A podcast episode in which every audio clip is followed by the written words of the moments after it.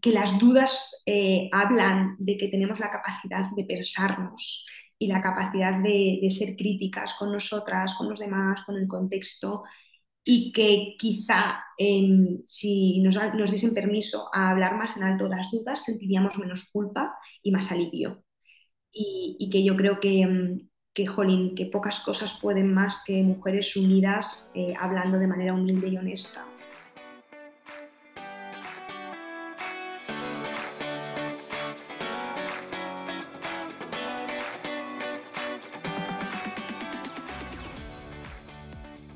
Bienvenida al podcast F de Fertilidad. He creado este programa para que tú y yo podamos escuchar diferentes historias contadas en primera persona sobre las diferentes formas de crear una familia. No hablamos suficiente sobre los retos de la fertilidad. Damos por hecho que cuando estemos listas para tener hijos será fácil, pero no siempre es así. El camino puede ser largo, caro, confuso y lleno de dudas, desilusiones y dolor. Este podcast va de pérdidas gestacionales, de infertilidad, de pruebas y tratamientos de reproducción asistida, de donación de óvulos y esperma, de acogida y adopción, de crianza monoparental, de fertilidad LGBT, de la decisión de vivir sin hijos, de los costes económicos, del estrés que genera o del impacto que llega a tener en la felicidad, el bienestar o las relaciones. En definitiva, este podcast va de las formas menos tradicionales de formar una familia y cubre todas las experiencias sin filtros ni prejuicios, los finales felices, las situaciones tristes que aplastan el alma y los que aún están en el limbo. Yo soy Isa, tu anfitriona, y espero ayudarte con este programa a descubrir que no eres la única y que no estás sola. Encuéntrame en Instagram con la cuenta F de Fertilidad. Escucha el podcast F de Fertilidad en tu app de podcasting favorita y suscríbete para no perderte nada.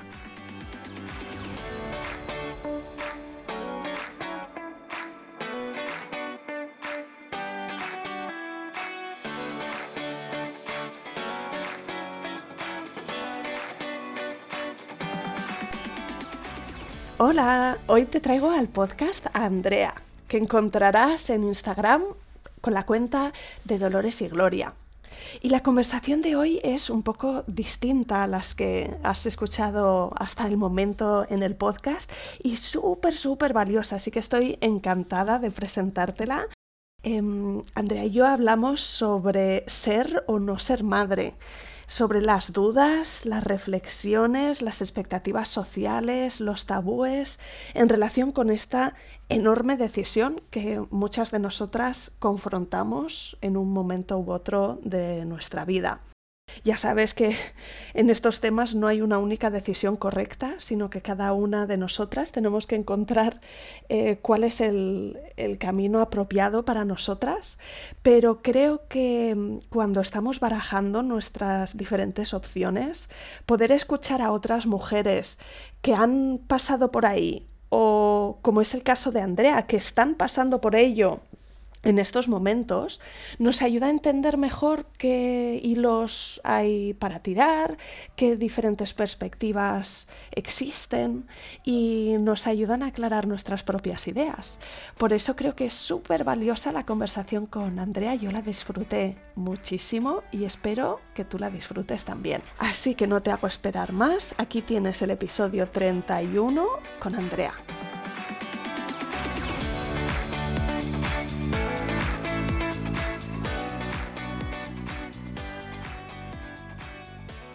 Bienvenida Andrea y mil gracias por venir al podcast F de Fertilidad. Gracias a ti por invitarme. Tengo ganas de tener esta conversación, es como con una sensación de que este tema que vamos a tratar hoy es nuevo en, el podcast y es muy importante también. Y te doy gracias por eso, por compartir tus reflexiones, tu camino, tu experiencia. Y si te parece, Andrea, cuéntanos alguna cosita sobre tu momento actual, pues quién eres tú, de dónde eres, dónde vives, cuántos años tienes eh, y, a qué te dedicas también, que puede ser eh, relevante. Y a partir de ahí, pues ya vamos hilando la historia. Vale, eh, pues yo soy Andrea, eh, soy de Madrid y vivo en Madrid. Eh, tengo 30 años y tres sobrinos maravillosos, más uno un cuarto en el cielo, que no llegó a fin el, embarazo, el tercer embarazo de mi hermana. Tengo un perro, siempre me defino con esta parte, ¿no? Porque tengo un perro al cual tenía fobia a los perros de pequeña y ahora es como mi hijo, mi perro. Y yo creo que eso es una parte de, del cambio de la vida, ¿no? que también cambiamos. Eh, no soy madre, no sé si quiero ser madre, llevo tiempo dando vueltas a esto, aunque durante un largo periodo de mi vida tuve claro que no lo sería, de repente esto se me ha tambaleado con, con más o menos a la vez que bajada de reserva ovárica. Y, y, y bueno, pues me dedico a, a, acompañar a mujeres porque soy psicóloga y sexóloga, me estoy especializando en salud mental perinatal, yo creo que me llevo a la perinatalidad mis propias dudas con la maternidad y el trabajar de manera exclusiva con mujeres porque al final cuando acompañas a mujeres, el tema de la maternidad o no maternidad aparece en algún momento, ¿no? Y yo notaba que, que me quedaba un poco coja, eh, porque a veces como que decía, jo, estoy poco revisada en esto, eh, porque incluso me podía un poco la, la, cultura, ¿no? Lo que se dice a nivel cultural y tal. De hecho, me pasa todavía que recibo clientas con duelos perinatales y cosas así, eh, que han sido tratadas por psicólogas o psicólogos sin visión perinatal y, un poco atroz, ¿no? Entonces es como que eh, a mí me gustaba formarme hacia allí, yo creo que todo me llevó un poco hacia allí, a completar el círculo, ¿no? Porque psicología de la mujer, sexología era como que me faltaba una patita y la perinatalidad me la, me la cerró. Eh, tengo pareja estable, que creo que es importante también para, para este podcast, eh, heterosexual. Y, y, nada, hija de padres separados, que creo que también es importante para, para este mm, Sí, sí. Soy la pequeña, perdona, que no te lo he contado, que también es, es, o sea, no es como información personal, que es como soy la pequeña, mi hermana fue mamá súper joven eh, porque siempre tuvo muy claro que quería ser mamá. Eh, su primera nena creo que tenía 26 años, mi hermana. Súper joven eh, para la sociedad. Vamos a empezar hace unos años, ¿no? Cuéntame qué, qué idea tenías tú de la maternidad. No recuerdo si alguna vez siendo pequeña quise ser madre, sí que recuerdo el momento donde yo sentía que la maternidad no estaba hecha para mí. Eh, es como que, eh, hablando, pues esto, primero de la ESO, ¿no? Eh, que yo sentía que igual que otras personas a mi alrededor, como podía ser mi hermana, ¿no? Como que tenían súper claro que ellas querían ser madre y mi madre siempre contaba que desde pequeña, ¿no? Tenía muy claro que su objetivo en la vida era ser madre, yo sentía que, que no, con los años le dando forma a ese no, ¿no? Yo creo que en ese momento todavía no tenía perspectiva de género porque en el cole no nos, no nos enfocan a la perspectiva de género, ¿no? Entonces yo veía que mi padre trabajaba, viajaba, ganaba dinero, ¿no? Eh, se le consideraba una persona socialmente exitosa y que por otro lado mi madre de manera voluntaria había decidido dejar de, de trabajar en el embarazo de mi hermana eh, para poder atendernos, ¿no? Y entonces, claro, yo elegía entre a mi madre que la veía siempre, siempre, siempre trabajar, porque al final trabajaba en casa de lunes a domingo, estaba muy cansada, ¿no? Siempre con el coche uno a otro, buscarnos a la hora de la una a la otra. Y, elegía y veía el éxito reconocido social de mi padre y yo pues desde mi ingenuidad decía, pues yo quiero, yo quiero, no quiero ser madre porque quiero esto otro, fíjate, ¿no? Es como que de repente veía el otro lado y decía, jo, eh, yo quiero ser exitosa a nivel profesional, Eh, me costó años, de hecho creo que ha sido relativamente hace poco cuando me he dado cuenta que al final eh, a mí lo que me volvía loca la cabeza eran los patrones sociales de mujer y de hombre. Pero es que eso cuando yo era pequeña, bueno, y ahora creo que tampoco lo enseñan en la escuela, evidentemente, ¿no? Pero, cuando yo era pequeña ni de broma. Mi cabeza de, niña de 10 años o de 12 años no me dio para hacer el clic del problema no es que quieras o no quieras ser madre, sino que, que, tenemos que elegir entre una u otra cosa, sobre todo si eres mujer, ¿no? Eh, aunque sí que tenía eh, algunas compañeras, en mi época ya había algunas compañeras que sus mamás sí que trabajaban, evidentemente, ¿no? O incluso eh, de em, eh, compañeras con padres ausentes o, madres solteras, ¿no? O sea, que, sí que tenía un poco esa cerca a eso, pero no sé, como que a mí me daba vueltas el no. Y eso me dio vueltas durante mucho tiempo, eh, a pesar de que yo jugaba muchísimo con muñecas. Eh, tenía una muñeca que me encantaba que se llama Esther, ¿no? que la, la, como mi madre, eh, que, que, como que la criaba, ¿no? y yo soy una niña que hasta muy mayor eh, salía con el carrito con la nena, o sea, ese tipo de cosas lo he hecho. He tenido primos pequeños, me llevo bastante con mis primos y he estado cerca, ¿no? Pero como que yo tenía muy claro mi foco profesional. Eh, efectivamente, mi hermana cuando es madre, yo soy súper jovencita, bueno, creo que hay impactar en medio que tuvo una relación eh, también heterosexual bastante complicada, donde yo veía muy claro que no quería ser madre con, con esa relación, ¿no? Eh, y ya estamos en los 20. y yo creo que cuando mi hermana fue madre por primera vez, me reafirmé en, en, en ese no. Porque yo eh, cuando, veo, cuando veía, también eso va cambiando, ¿no? Un bebé, cuando veía a mi sobrina Zara, que es la mayor, tenía miedo a dañarlo, ¿no? Como miedo a que le pasase algo, me podía toda esa protección y todo ese miedo y entonces yo solo podía enfocarme en esa parte.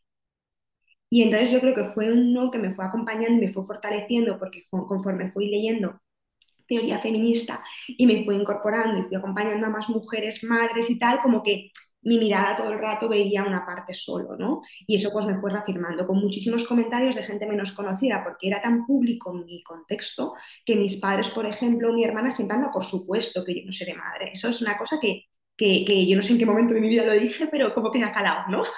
Entonces, sí que evidentemente la gente nueva que iba conociendo, pues a raíz de mi pareja o a raíz de amigos nuevos, sí que te van preguntando eh, para cuándo ¿no? Cuando empiezas a tener una relación estable, ¿para cuándo? Y yo decía, no, no, yo no quiero ser madre. Y ahí he recibido comentarios de todo tipo, ¿no? Desde ya te arrepentirás, cambiarás de opinión, em, y luego quién va a pagar tu jubilación, o sea, unos comentarios, algunos más prácticos, otros más es lo mejor de tu vida y al final ya también un poco el juicio. Pero es verdad que yo creo que como mostraba una perspectiva tan clara de no, em, no he recibido tanta, tanta presión para ser, ¿vale? En general. Luego hay contextos que a lo mejor sí, ¿no? Porque mi pareja es de, es una más pequeñita, entonces, bueno, son contextos más tradicionales y a lo mejor en ese contexto un poco sí, pero yo ya me ves, ¿no? Soy bastante directa y no. Y entonces, ¿qué pasa? Pues que mi hermana tiene otro hijo em, y ya se le empieza a disfrutar un poquito más y ya la, la peque va creciendo, ¿no? La, mayor va creciendo y ya hay, eh, y hay una cosa súper curiosa, que empiezo a ver a mi pareja, hombre, interactuar con los niños y de repente eh, me cambia algo en la mirada. Digo, hostia, ¿sabes? Y, veo a mi cuñado interactuar con sus hijos y digo, uy, vaya los roles, ¿no? ¿Qué pasa? ¿Se están desmontando? ¿No se están desmontando? ¿no? Como que eh, empieza una bola de, sensaciones y de emociones, ¿no? Em, ya empiezo a tener amigos eh, que empiezan a tener hijos, em, sobre todo por parte de mi pareja, que es más mayor que yo, ¿no? Como que empezamos allá a, a, estar rodeados de bebés. Y es verdad que a mí el tema del embarazo siempre me ha llamado mucho la atención, ¿vale? He leído mucho, he visto mucho, y yo he sido de las mujeres que cuando he tenido cerca una conocida embarazada que ha pasado por su parto, no he podido evitar preguntarles cómo estaban, cómo lo han vivido, ¿no? Como toda esa parte. Yo tengo pues la info esa de, tus relatos de, Planeta Parto, ¿no? Como que la gente me lo cuenta porque esto es una realidad. Si a la mujer le preguntas con respeto sobre ella, te va a, te va a responder sobre ella. Otra cosa es cuando no damos opción a hablar, ¿no? Y ya tiene que ser todo fabuloso. Pero... Entonces yo ahí como que iba recabando información. Y bueno, pues en la típica revisión del ginecólogo a los 29 años, un año antes de cumplir los 30, ¿no? Pues el ginecólogo ya es, oye, te estás planteando ser madre porque recuerda que hasta los 30 años es la edad óptima y de los 30 a los 35, ok, pero a partir de los 35 la reserva ovárica empieza a bajar, ¿no? Guau, que yo fue una losa gigante porque yo en paralelo me estaba planteando emprender, que eso también es, es, un melón. Eh, mi hermana estaba embarazada por cuarta vez, pero había tenido un aborto hacía no mucho tiempo también, ¿vale? Que los otros embarazos, pues aparentemente eh, fueron procesos sin dificultades, ¿vale?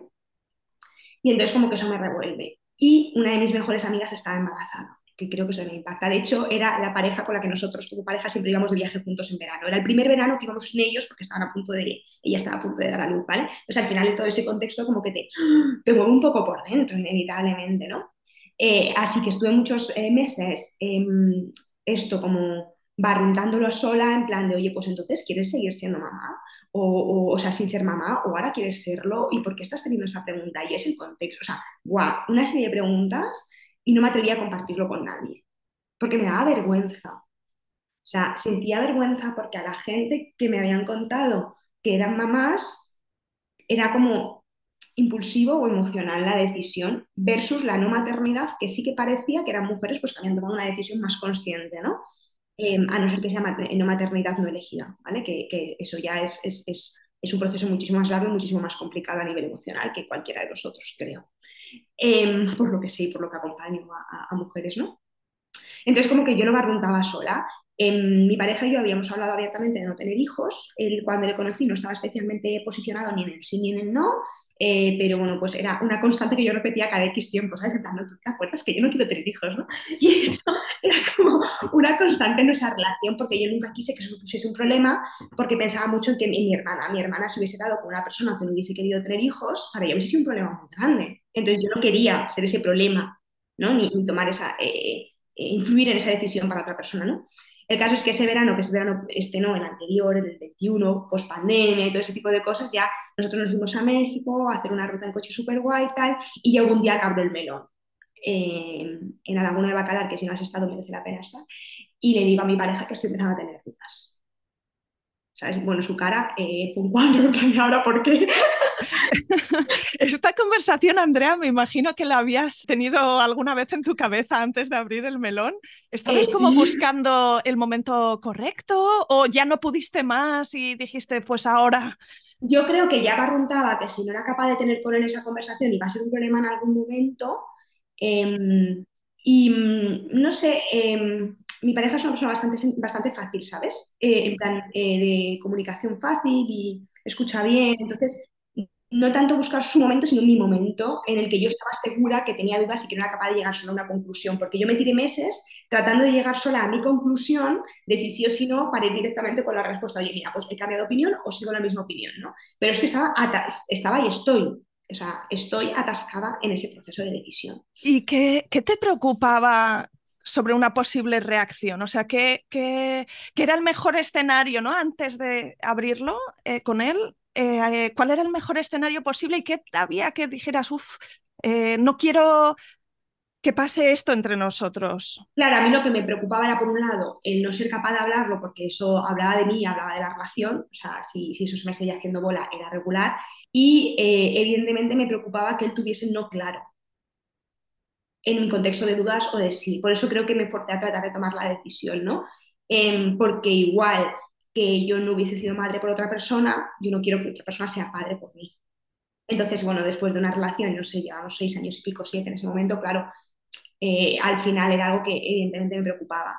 Eh, pero sorprendentemente, yo solté todas mis preguntas, todas mis tal, mi pareja calladico, en plan digiriendo todo lo que decía, y me acuerdo que él me dijo, ok, tú llevas tu proceso, yo necesito un mío. De repente esto es nuevo, dame tiempo y, veremos qué, qué, sale de aquí, ¿no? Eh, pero yo me sentí súper aliviada por poder decir que tenía dudas sin no sentirme juzgada. O sea, esa fue la primera vez que yo dije en alto que tenía dudas y no me sentí mm, juzgada, ¿sabes? Y entendí todas mis preguntas de yo no sé si es el contexto, no sé si es la edad, no sé si es la sensación de que tenemos que dar otro paso, no sé si es que todos están teniendo hijos, eh, no sé si me da miedo perdérmelo, ¿no? De hecho, una de las cosas que yo digo mucho es que uno de mis argumentos a favor de ser madre es que me da miedo perdérmelo. O sea, me da como cosa perderme esta experiencia que tiene que ser brutal en todos los sentidos. Yo soy consciente que en todos los sentidos, eh, ¿no? En 360.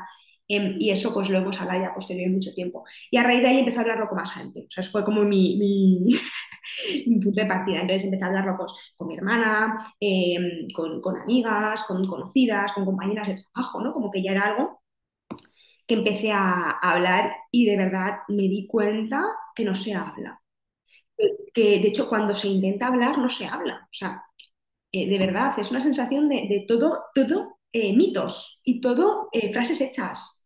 Es instintivo, eso sabe desde siempre, si días que no es que no. Em, Te vas a arrepentir si no lo haces. Justo, o sea, de hecho yo siempre digo que he tenido más, sigo teniendo más presión hacia el no que hacia el sí, porque de repente, como ya voy siendo la única que no tiene hijos, eh, es como que todas es como, ay, con lo bien. Pero tienes una vida de sueño. Y es como, joder, pero repetís. Pero yo siempre digo lo mismo. Pero si repetís, de, algo me estoy perdiendo. Entonces sí que es verdad que ahí me sentí súper frustrada, porque la mayor parte, de, y, gente a la que quiero mogollón, ¿eh? era como en unos argumentos que a mí no me servían. Y de hecho, como en plan todas, ay, es que yo no he dado tantas vueltas. Y yo decía, vale, pero yo se las estoy dando, ¿no? Creo que hay un componente, a mí me, me, pone un componente mucho de mi capacidad crítica y de todo lo metido que estoy en la teoría feminista, eh, eh, la dualidad que hay en la maternidad dentro de la teoría feminista, eh, ¿no? O sea, ahí hay una serie de cosas complicadas y que yo no me siento cómoda con, con creo que no me voy a sentir cómoda, porque no lo soy todavía, con los roles tradicionales de madre y padre, creo que es algo que pasa mucho a las mujeres, ¿no? Pero es que la alternativa que hay hoy es la superwoman, que es, vale, pues no me dedico solo a la maternidad, pero también puro mogollón, y entonces ya sí que desbordo por todas partes, ¿no? Entonces, eso me da muchas vueltas. Y así que eso es lo que me lleva a hacer la investigación. Pero bueno, pues si en mi entorno próximo nadie me puede responder, pues a lo mejor si esto lo abro a 100 o 200 mujeres, pues a lo mejor me doy cuenta que es común. 100 o 200 hay 2.500. Hay mujeres hablando, ¿sabes? Queriendo aportar su opinión de cómo se decide si queremos o no queremos ser madre. Cuéntanos qué es esto del estudio y, y, dinos si está abierto para que las mujeres que nos escuchen, a lo mejor también alguna o quiere participar ella o, o conoce a alguien, ¿no? Y se lo puede recomendar. Pues esto del estudio, pues nace eso de mi curiosidad innata a saber cómo se toma esta decisión. Es un cuestionario anónimo en el que vas pasando por una serie de preguntas en función de tu situación eh, que te van haciendo reflexionar sobre eh, cómo has tomado tú tu decisión de ser o no ser mamá, ¿vale? Para no sesgar la muestra, tuvimos que poner algunos límites y el límite está en ser mamá de un solo hijo porque sentimos que en la segunda maternidad eh, ya influyen otro tipo de factores en esa decisión, ¿no? Y no queríamos, como, me parece difícil cuando ya has tenido dos hijos, recordar cómo decidiste que querías ser madre si no tenías hijos, ¿no? O sea, que al final nos sesgamos ahí. Antes de sacar la encuesta hice un grupo de expertas, que éramos nueve mujeres, que a nos dedicábamos al mundo de la investigación o psicólogas o simplemente mujeres madres o no madres, ¿vale? En diferentes contextos, desde maternidad muy deseada y, difícil de encontrar, hasta maternidad no deseada eh, o no buscada, mejor dicho, ¿no? en una edad más tardía que al final de, finalmente decide ser madre, ¿no? como que éramos diferentes, y fue ahí donde fuimos un poco acotando la muestra y viendo cuál era el objetivo, porque al principio yo me había pensado hacer entrevistas cualitativas y luego nos dimos cuenta que quizá con un cuanti llegaríamos más lejos y a más mujeres, ¿no? y como que los datos serían más fácil. Así que de ahí bajé al cuestionario el cuestionario sigue estando disponible y sigue estando abierto. El acceso más fácil es a través de mi Instagram, que se llama De Dolores y Gloria, y ahí hay una parte que dedica investigación y puedes entrar al, al, al, formulario. Sigue abierto porque es mi hijo y no me atrevo a cerrarlo, tendría que haberlo cerrado hace tiempo, pero me da mucha pena porque hay cosas muy bonitas. Y entonces en ese proceso eh, hay muchas mujeres que me han dicho que les ha servido también para reflexionar, porque hay mujeres que se han enfrentado al formulario sin eh, darse cuenta si habían reflexionado esto o no, tanto madres como no madres, ¿no? Pues aparte de las preguntas sociodemográficas básicas, ¿no? Pues oye, pues edad, si tienes o no tienes pareja, si es pareja heterosexual o no, eh, ¿no? Ese tipo de cosas. Eh, también pregunto si te has criado con dos padres o solo con, con, un padre otro, si tienes sobrinos, ¿no? Ese tipo de, de información. Eh, y luego tenemos diferentes caminos en función de tu experiencia. Entre otras cosas, aunque las preguntas son las mismas, para mí era muy importante adaptar el, el, lenguaje, porque creo que no se le puede hacer igual una pregunta a una mujer que ha decidido ser mamá y aunque todavía no lo sea, no sabe si va a tener complicaciones, que a una persona que lo ha decidido pero está teniendo dificultades en el proceso de concepción creo que, que, es muy diferente. O a una persona que tiene dudas versus una persona que ya tiene la decisión clara. ¿no? Entonces, realmente, aunque hay distintos caminos, las preguntas son las mismas, solo que, por ejemplo, en el caso de mujeres que han tenido problemas de concepción, no hay ninguna pregunta de respuesta obligatoria, porque creo que puede generar dolor y entonces, bueno, pues ahí eh, cada una va decidiendo, ¿no? Pues tipo de preguntas así para no, no quiero contarlas todos porque luego si no se nos sesga la muestra, ¿no? Si, si van a hacerla. Pero bueno, por ejemplo, la primera pregunta es ¿qué significa para ti maternidad? Dime las tres primeras palabras que para ti signifiquen maternidad, ¿no? O evalúame del 1 al 5 cuán consciente ha sido tu proceso. Y además de consciente, cuán emocional ha sido tu proceso, ¿no? Eh, ese tipo de cosas. Y luego hay dos apartados que han llamado mucho la atención eh, y que yo creo que es un poco, pues, eh, porque son los más introspectivos, que uno es un poco de, oye, ¿recuerdas en el momento en el que empezaste a dar vueltas o a tener clara esta decisión? ¿Qué pasó? ¿No? Y en ese que pasó, pues la gente te cuenta, pues tuve sobrinos, pues me dijeron que tenía baja reserva ovárica, pues lo dejé con mi pareja, pues no lo sé, ¿no? Como que te van contando cosas. Y la otra es, eh, que, que, ahora podemos hablar de esta otra de los resultados si quieres, es brutal, eh, aunque haya hecho yo es que es brutal, que son dos preguntas que te dan 22 motivos, entre los que tienes que elegir 6 22 motivos por los cuales has decidido o la maternidad estaba en tu sí y 22 motivos, tienes que elegir 6 en los que estabas en, como que te apoyaban a la no maternidad, ¿vale? Pero tanto madres como no madres tenemos que pulsar los del sí y los del no. Y eso ha sido muy guay porque me ha hecho ver que al final casi siempre los motivos principales son los mismos, seas o no seas madre, ¿sabes? Lo que pasa que unas la balanza se va hacia un lado y en otras hacia otro. Y eso ha sido súper guay.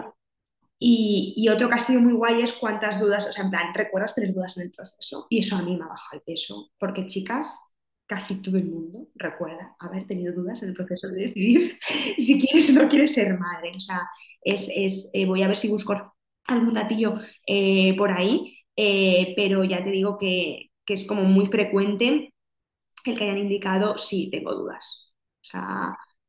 O o sí recuerdo haber tenido dudas. Em, el 61,5% reconocen haber experimentado dudas durante el proceso de reflexión sobre ser o no madre.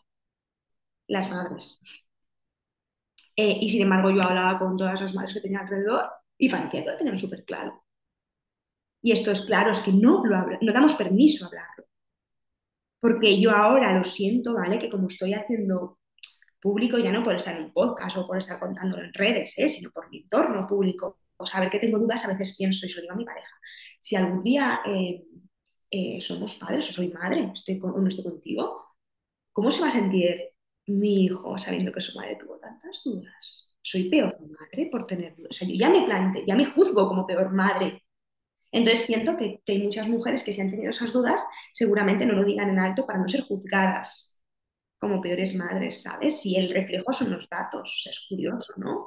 Que nadie, eh, de verdad que, que yo a veces sentía, digo, me estoy volviendo loca. Soy la única en este país que se vuelve loca. Digo, joder, tampoco tengo un entorno tan amplio.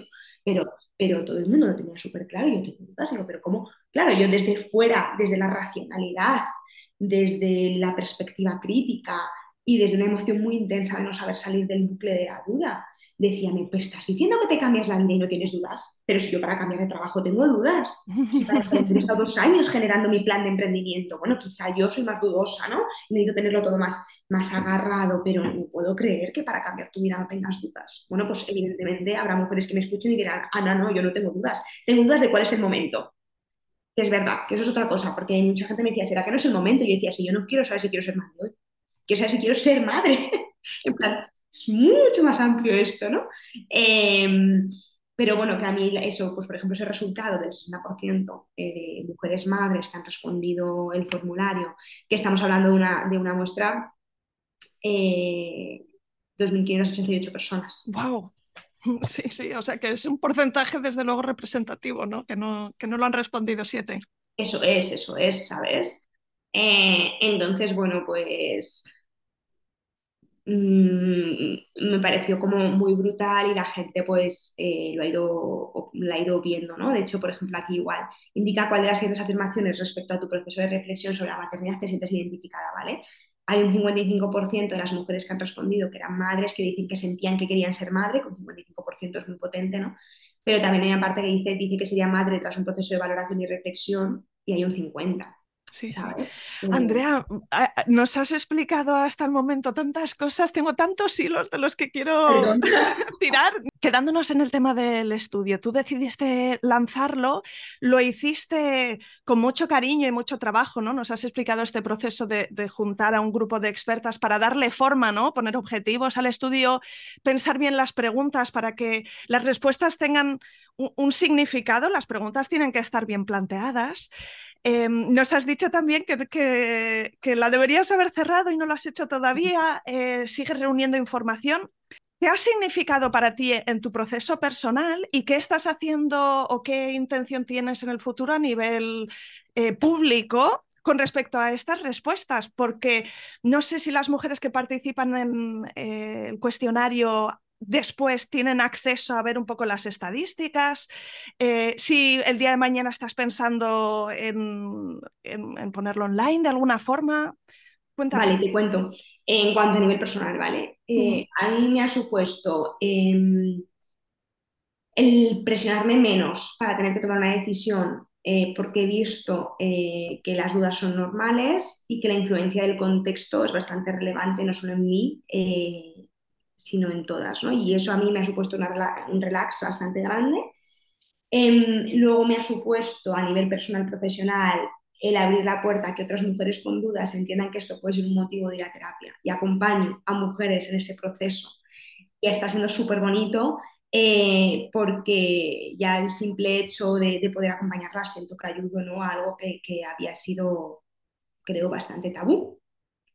Y eso a nivel personal profesional. En cuanto a los datos, Em, la idea es que en algún momento eh, la tengo que cerrar, que seguramente sea a lo largo ya de lo que queda de, este año, no lo sé, ¿no? Tengo que, tengo que ver fecha, Em, y a partir de ahí ir analizando los datos, sí que me gustaría justo ponerlos en algún sitio online donde la gente pueda ir y, hacer que llegue al máximo sitio, ¿no? A, las máximas números de personas posibles. Pues me volveré un poco ahí eh, loca eh, escribiendo artículos o intentando ir a, las máximas ponencias posibles también, porque creo que es que hay que hablar de esto, porque hay 2.588 mujeres que han querido hablar de esto em, y esto ha surgido eh, de verdad, yo todavía no tenía las redes montadas, las, las, las lancé un par de semanas antes de lanzar el y esto se ha ido eh, moviendo como una bola de nieve de unas mujeres a otras, lo que queríamos compartirlo con otras mujeres y yo creo que de las cosas que nos pasan a las mujeres hay que hablar, porque si no hablamos las siguen dando por sentado y entonces siguen sucediendo silencios y seguimos recibiendo, que vamos a seguir recibiendo durante mucho tiempo hasta que el contexto cambie, mujeres con síntomas que no son su culpa, con síntomas que son culpa del sistema, que no nos cuenta toda la verdad, que nos cuenta solo una parte de la verdad, ¿no? Entonces, para mí esto también es un ejercicio reivindicativo para tratar de mm, eh, ayudar a las mujeres a sentirse menos culpables, menos malas madres, menos malas mujeres si han decidido no ser madres, a juzgarnos menos, em, porque resulta que de golpe, si muchas reconocemos que hemos tenido dudas en el proceso de tomar la decisión, hayamos o no sido madres después, bien porque hemos decidido serlo o bien porque hemos decidido no serlo, o porque no hemos podido serlo, aunque queríamos serlo, ¿no? Em, que cuando luego te arrepientes o tienes algún pensamiento fugaz en tu cabeza de por qué me habré metido en este lío, o por qué habré decidido que no, eh, o por qué lo habré decidido tan tarde, que poco se habla de eso también, ¿no? De por qué habré esperado tanto, que de repente te acuerdes que hay muchas otras mujeres con dudas y que de la duda vienen las preguntas después, preguntas, duda, pregunta, preguntas, dudas, preguntas, ¿no? Entonces, Em, yo lo único que quiero con, la encuesta, lo único que quería era ayudarme y ayudar a otras mujeres a juzgarnos menos y apretarnos menos. Entonces, em, por eso me cuesta tanto cerrarlo, porque sé que el ejercicio de responderlo está ayudando ya a mujeres, ¿sabes? Mm. Y entonces me cuesta cerrarlo por eso. Andrea, no tenemos que buscar más. Tú eres la siguiente podcaster. Sí. sí, Yo te ayudo. Aquí lo digo. Pues encantada, encantada, me encantaría, ¿eh? Necesitamos un programa así porque, mm, bueno, quizá por las mismas razones por las que mm, mujeres y algún hombre escuchan Planeta Parto o escuchan F de fertilidad y que el mayor beneficio que me manifiestan es el de, el de sentirse que no son las únicas. Esto es, es un espacio donde las mujeres que lo viven merecen ser escuchadas y las mujeres que están en el proceso merecen poder escuchar a otras y un poco esas reflexiones que se pueden transmitir con la calma de, de, un podcast que quizá en otros medios es más difícil ¿no? de profundizar. Así que yo te animo, te animo y te ayudo. Eh, llevo como tiempo pensando el, hablar en general de las cosas que nos pasan a las mujeres desde la experiencia y desde la perspectiva evidentemente feminista y, de psicología. E incluso se me pasó por la idea de hacer un grupo de apoyo a mujeres con dudas respecto a la maternidad en fase de decisión, ¿eh? porque yo me he sentido tan sola, eh, me he despertado por las noches con ansiedad de ser incapaz de tomar la decisión. Te digo que de esto hace bastante tiempo y sigo un poco, bueno, sigo un bucle, no, voy despejando eh, cosas, ¿no? Pues, por ejemplo, ahora me he dado cuenta que recién he empezado mi emprendimiento, no me apetece pararlo por un motivo como la maternidad o como por cualquier otro motivo, ¿no? Entonces, como me he dado permiso a, por lo menos unos meses, dejar un poquito más en silencio esa decisión para poder eh, continuar con el emprendimiento que está yendo bien y lo quiero disfrutar, ¿no? Y me siento ya plena con eso, siendo consciente de lo que supone a nivel biológico eh, seguir retrasando esto, ¿no? Eh, pero bueno, pues de momento estoy en ese punto, ¿no? Eh, Tengo un montón más de preguntas. Y quería aclarar una cosa, perdona, te voy a dejar eh, que me hagas esa pregunta, porque me parece también, me he quedado en la parte de la historia más personal, ¿no? Que mi pareja me pide un tiempo para, para, su reflexión. Ahí va a volver, sí, sí. ¿Cómo, cómo continúa esa conversación con él? Vale, pues em, fueron, fue un tiempo en condiciones, ¿eh? yo creo que en diciembre, eso pasó en agosto, pues en diciembre fue cuando en plan, vale, yo también tengo dudas.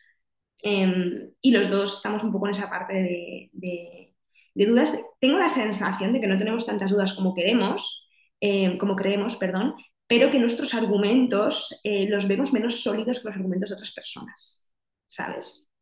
Esa sensación de decir, es que no nos lo queremos perder, es que preferimos una vez haber tenido la criatura, eh, arrepentirnos, que, que, al revés, ¿no? Eh, creo que, eso hace que, nos, que, sintamos que nuestros argumentos son menos valiosos y nos mantenemos un poco ahí en la duda, junto a que en el contexto actual, en la situación actual, yo creo que se nos hace bola eh, cambiar nuestra vida porque estamos muy a gusto con la vida que tenemos, ¿no? Y, y, y, eso, pero sí que quería dejar claro que él también tuvo su proceso y que a raíz de ahí, desde ese momento, es un proceso que vamos haciendo juntos y vamos hablando más o menos, depende de la ansiedad de cada uno y tal, pero que en nuestro caso eh, creo que hemos tenido la suerte de que sean procesos parecidos, pero esto no podría no haber pasado. O sea, esos meses que yo no sabía que estaba pasando por su cabeza a mí me generaron también tensión, ¿no? En decir, tres eh, sé que esto no pasa en todas las situaciones ni en todas las relaciones, ¿no? Y soy como consciente.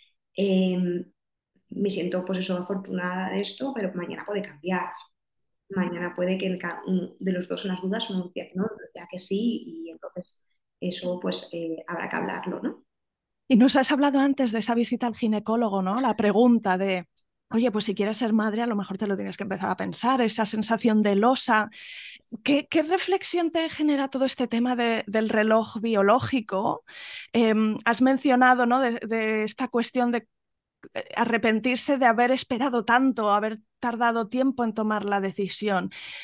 Creo que también el acompañar a mujeres con dificultades en la concepción eh, te hace tener una visión muy amplia de lo que supone el proceso eh, de búsqueda de embarazo con eh, pues a nivel hormonal, lo que supone, ¿no? las betas esperas, las malas noticias, todo eso, ¿no?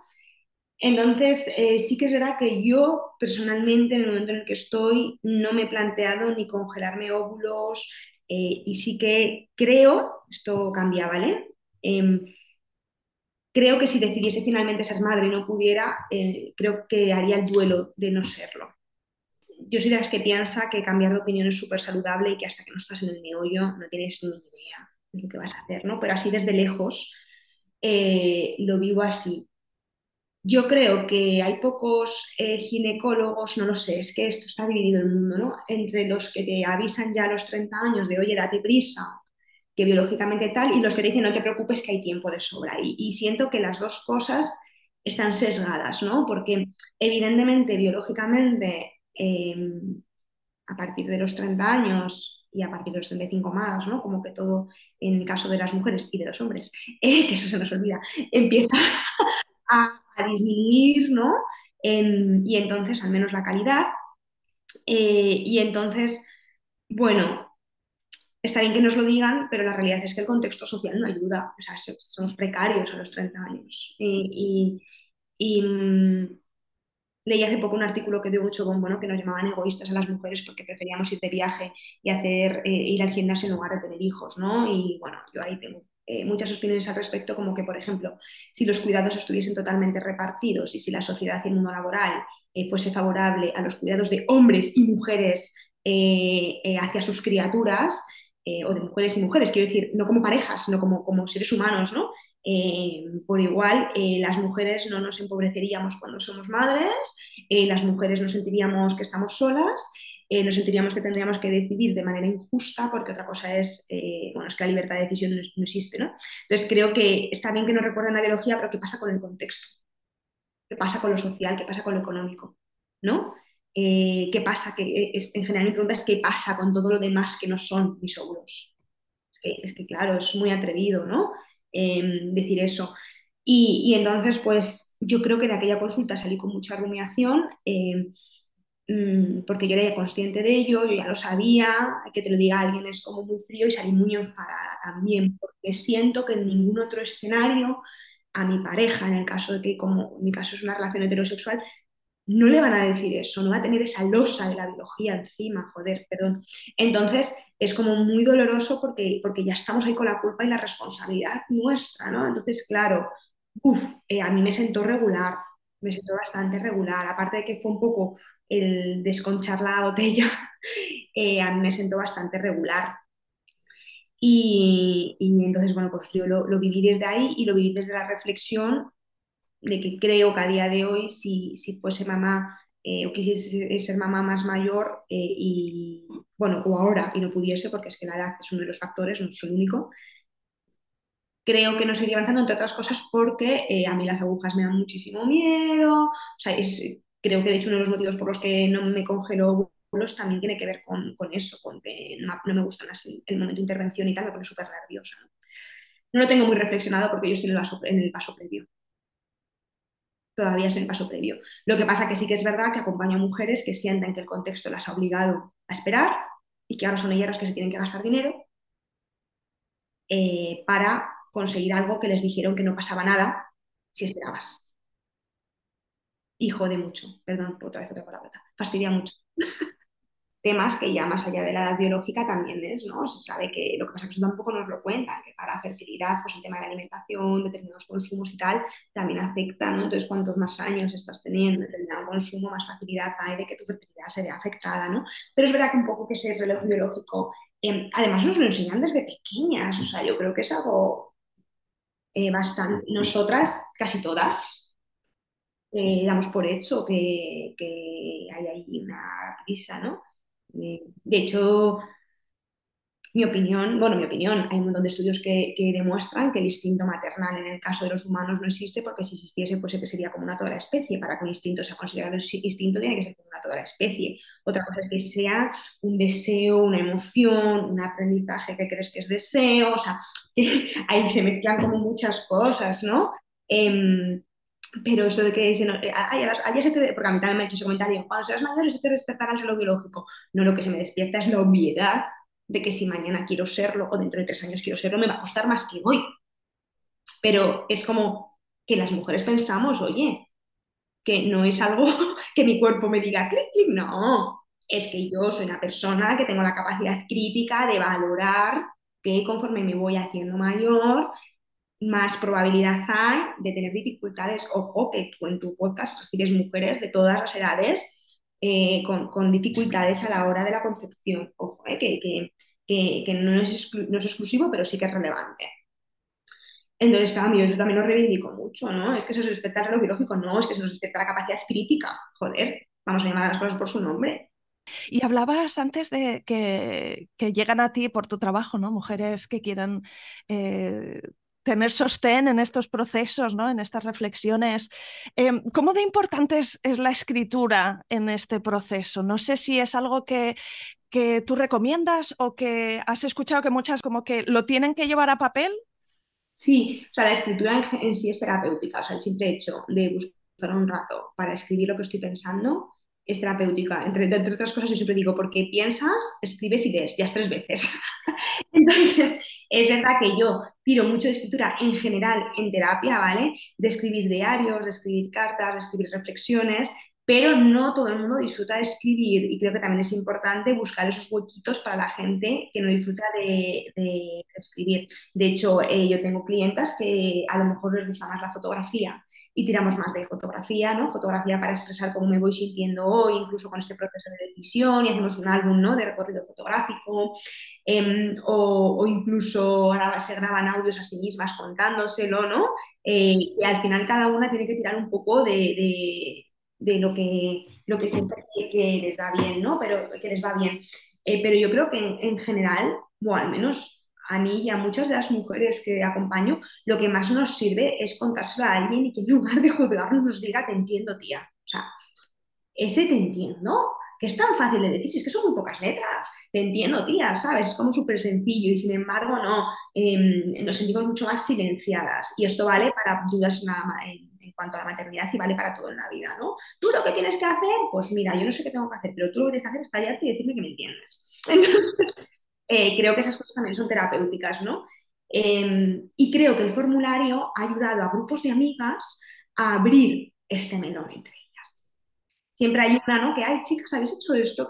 Y entonces de repente empezamos a hablar de esto con transparencia. Yo igual pues tengo la suerte de haber hablado eh, después de eh, con un par de amigas eh, que me han hecho sentir mucho mejor. Ojo, que yo sigo recibiendo esos comentarios de mi entorno más próximo de si tienes dudas no lo seas. Y eso pesa mucho, mucho, porque aunque yo quiero sentirme libre de tomar la decisión, estoy socializada, formo parte de un contexto y fíjate que a mí a veces se me ocurre el pensamiento de decir, pues imagínate que soy madre y el día de mañana digo, madre mía, ¿cómo me metido en esto? Un día que esté cansada, que no va a ser todos los días, pero un día que esté cansada, que tú eres mamá, ¿no? Y entonces que el que estás cansada dices, estoy reventada, ¿quién me mandaría? Y entonces de repente yo siento hoy que me voy a dar menos licencia a decirlo en alto por no recibir ese comentario y te lo dije. Y es como que injusto, o sea, qué, qué, difícil, ¿no? Sí, ahí también necesitarías que te dijeran, te entiendo, tía. Claro, total, en plan de, oye, pues eh, sí, a mí me ha pasado, ah, pues a mí no me ha pasado, pero entiendo que te pase porque es muy cansado. O sea, yo no digo que nos pase a todas, digo que, jolín, te entiendo, ¿no? De hecho, hace poco eh, nos enteramos que otra, es que se me está cerrando el círculo de, de, parejas sin hijos, que otra pareja, eh, la, chica estaba embarazada, ¿no?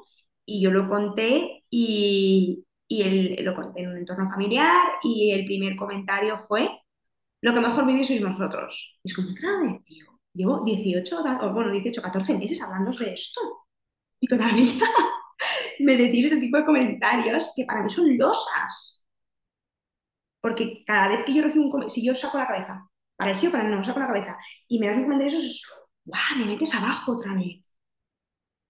Y siento que eso les pasará, cada uno en su contexto, nos pasa a todas las mujeres.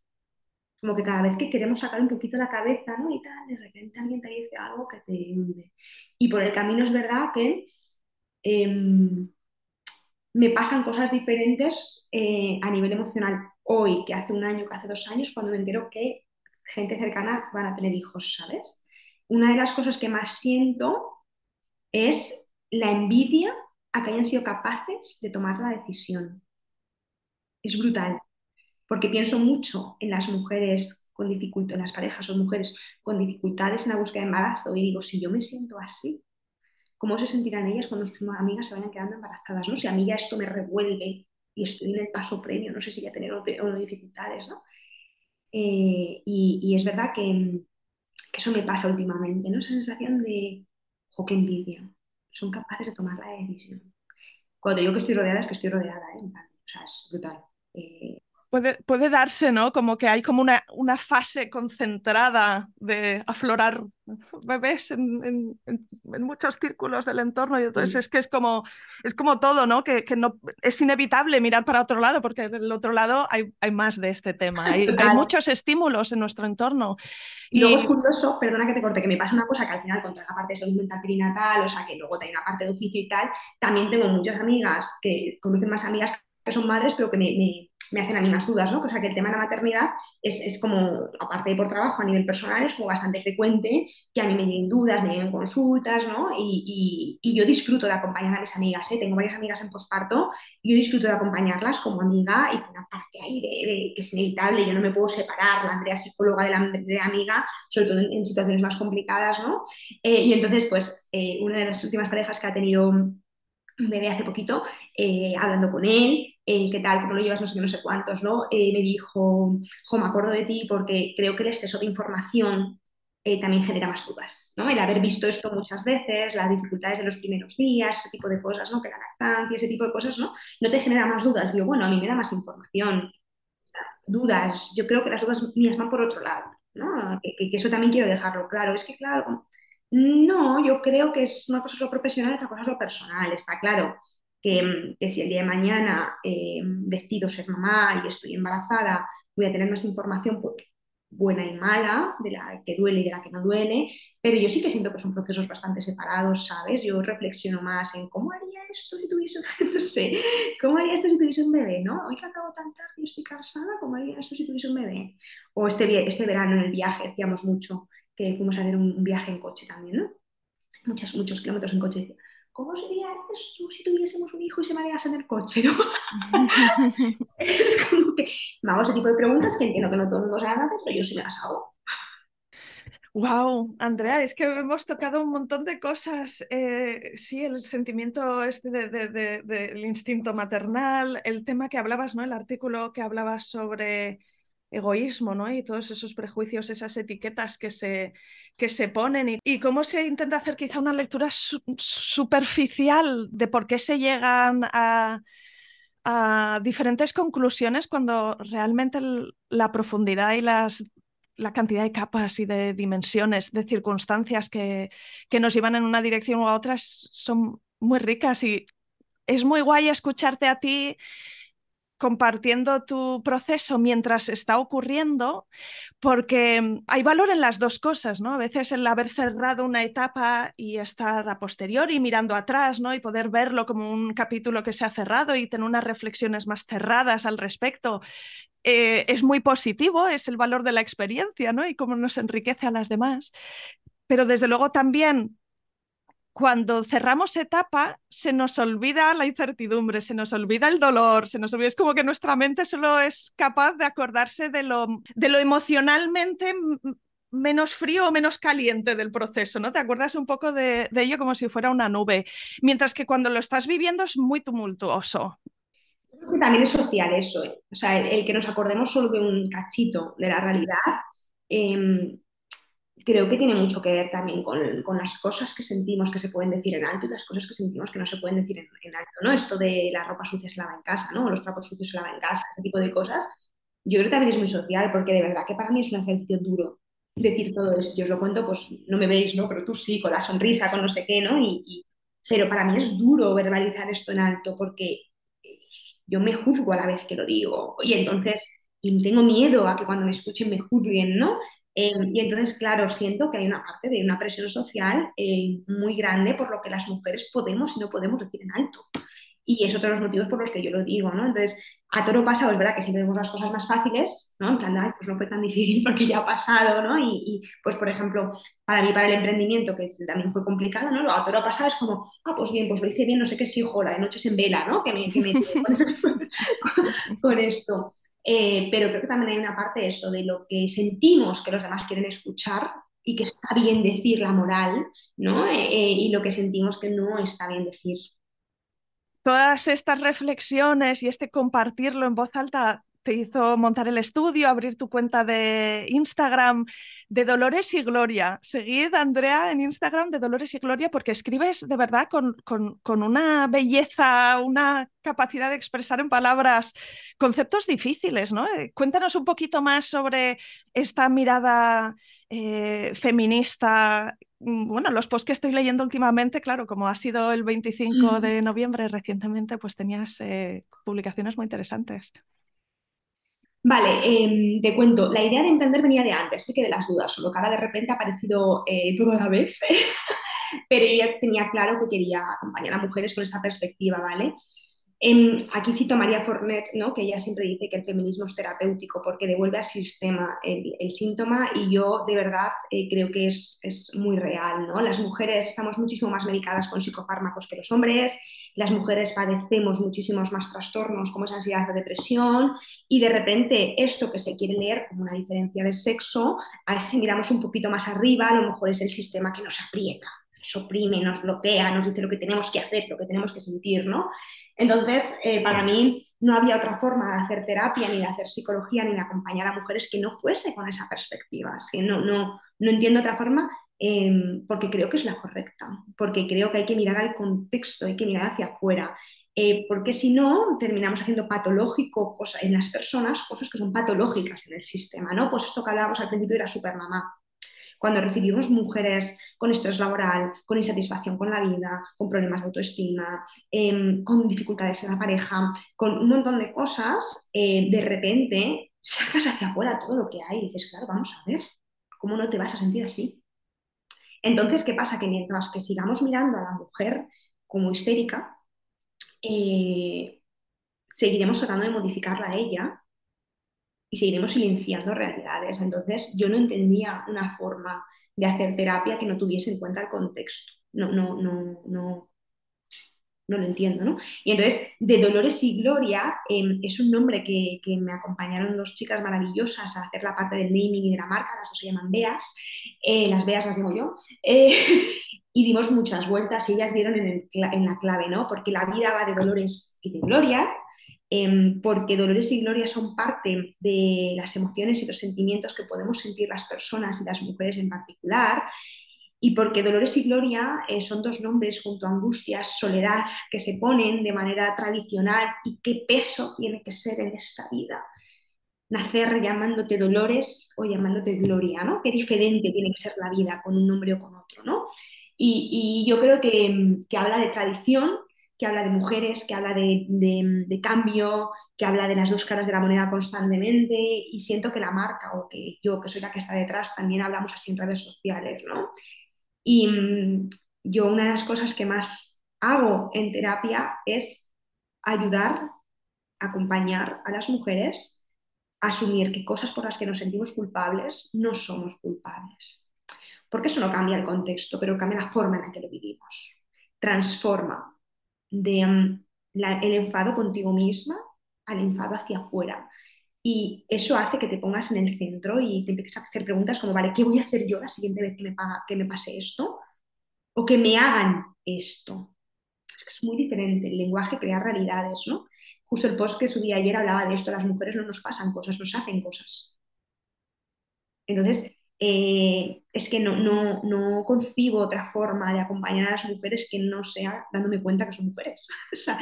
en este contexto en el que estamos. Pues Andrea, mm, antes de despedirnos, no sé si se ha quedado alguna cosa en el tintero, algo que no se ha dicho o algo que a lo mejor has mencionado, pero quieres cerrar esta conversación pues con un último mensaje a las mujeres que nos están escuchando. Pues eh, si lo tengo que cerrar con uno, diría em, que las dudas eh, hablan de que tenemos la capacidad de pensarnos y la capacidad de, ser críticas con nosotras, con los demás, con el contexto y que quizá em, si nos, nos, diesen permiso a hablar más en alto las dudas, sentiríamos menos culpa y más alivio. Y, que yo creo que, em, que, jolín, que pocas cosas pueden más que mujeres unidas eh, hablando de manera humilde y honesta y que generemos esos círculos. Yo sé que ir a terapia es un privilegio porque es así de, jodido, ¿no? Y decirlo, pero es verdad. Em, pero al menos entre amigas, entre mujeres, escuchémonos, démonos la mano, ¿no? Y, ese te entiendo, estoy aquí, eso lo voy a escucharte, pues sana mucho.